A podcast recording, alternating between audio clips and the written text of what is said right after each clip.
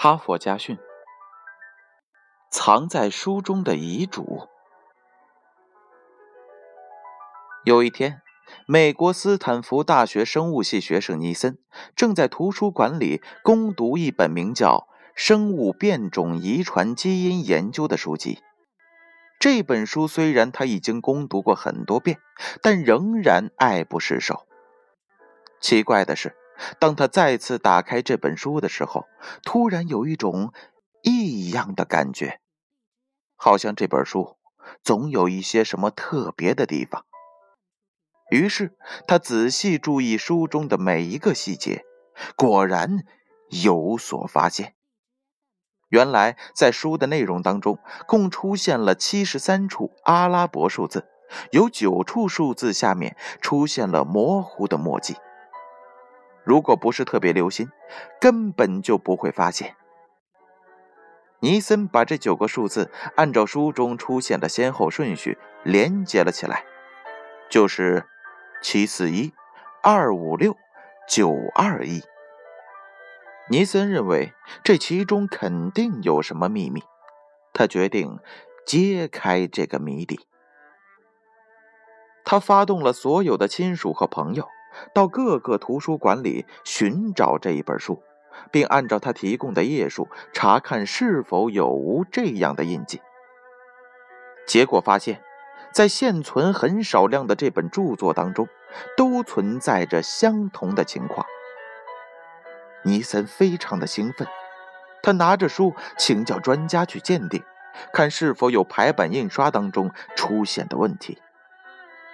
答案是否定的，专家认为这明显是人为用笔记点上去的。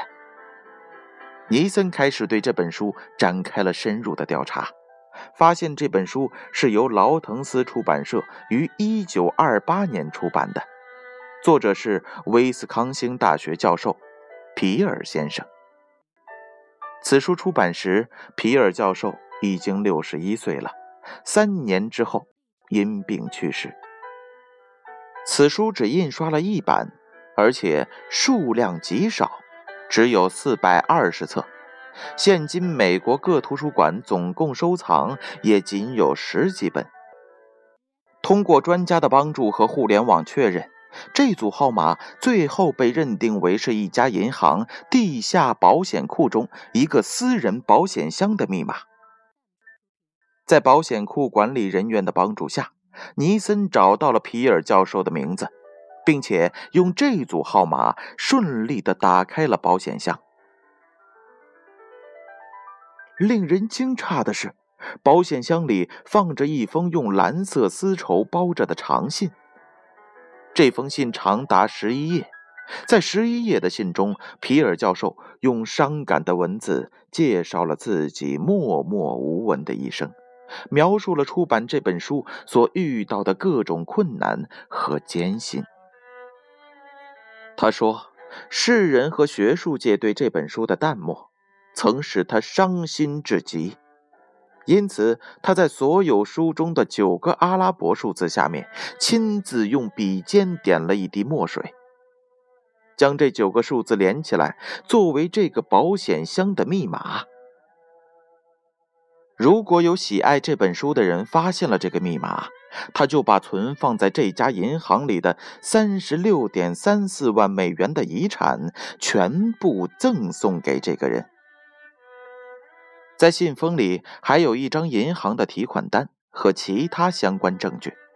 按照美国的有关法律，尼森可以获得这笔钱，而且当时的本息相加是二百七十四美元。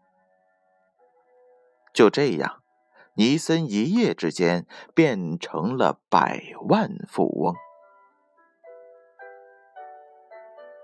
故事讲完了，编后语是这样写的。为什么只有尼森能够在这本书中发现财富呢？因为只有尼森全心的阅读了这本书。每一本书中都藏着一笔财富，不过它不一定是一笔存款而已。每一本书中都蕴含着一种真理和真知。如果你真的读懂了它，真的掌握了精髓，然后学会在生活当中有效的运用，最终你得到的可能比尼森还要多。一本书或者一句话，就可能让一个人的一生彻底改变。这难道不是巨大的财富吗？哈佛家训，建勋叔叔与大家共勉。